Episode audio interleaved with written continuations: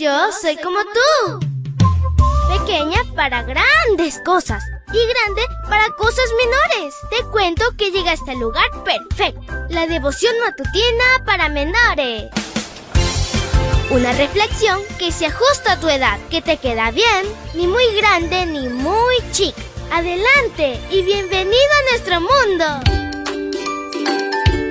Hola, hola amiguito y amiguita, que tengas un lindo jueves al lado de Jesús, tu amigo especial. Te saluda tu amiga Linda.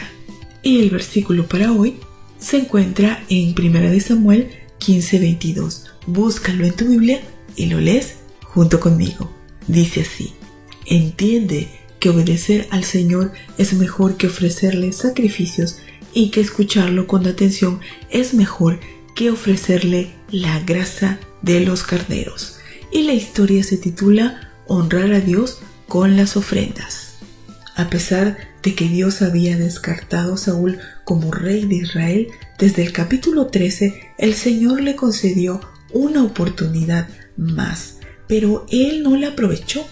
En este capítulo la orden fue clara, destruir por completo a los amalecitas, incluso sus animales, pero a Saúl le pareció insignificante alterar la indicación divina.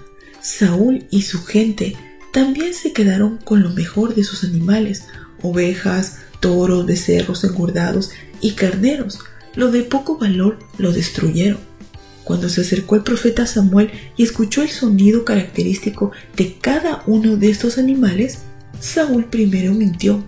Yo cumplí con lo que me ordenó el Señor. Luego culpó a otras personas. Fue el pueblo quien tomó lo mejor de las ovejas y vacas. Por último, justificó su proceder para ofrecer sacrificios al Señor, tu Dios, en Gilgal.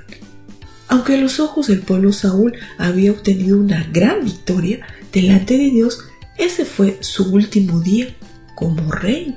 Saúl demostró que tenía en poco las órdenes divinas. Seamos cuidadosos. Hoy honramos a Dios cuando obedecemos sus indicaciones, por sencillas, absurdas, ilógicas o contrarias a lo que cree la generalidad de las personas. El argumento de Saúl de dejar con vida lo mejor de los animales con el propósito de sacrificarlos al Señor le pareció un buen negocio, pues así no necesitaría tomar de su propio ganado para ofrendar. Su razonamiento fue absurdo. Para ofrendar de verdad debemos hacerlo de lo que nos pertenece. No tiene sentido que tomes algo de tu vecino para entregarlo como ofrenda en el templo. Por otra parte, aun cuando la ofrenda sea nuestra, lo que más le importa a Dios es nuestra obediencia y la rectitud de nuestro corazón. No importa lo grande o cuantiosa de la ofrenda, carece de valor cuando desobedecemos su voluntad. ¿Qué es la rectitud de corazón? Mientras Jesús desarrolló su ministerio, amonestó a muchas personas que se cuidaban de dar un diezmo exacto de todo, pero dejaban de lado lo más valioso. Eso valioso es lo que demuestra la rectitud del corazón que Dios desea que desarrollemos, la justicia, la misericordia y la fe. Querido Dios, gracias por este hermoso día.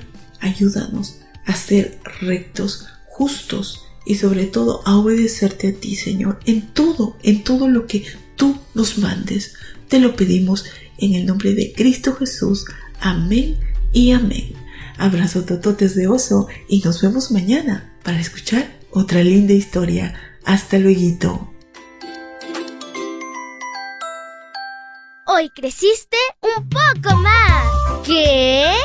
Porque crecer en Cristo es mejor. La matutina de menores llegó por el tiempo y dedicación de Canaan Seventh Day Adventist Shores and Dear Ministry.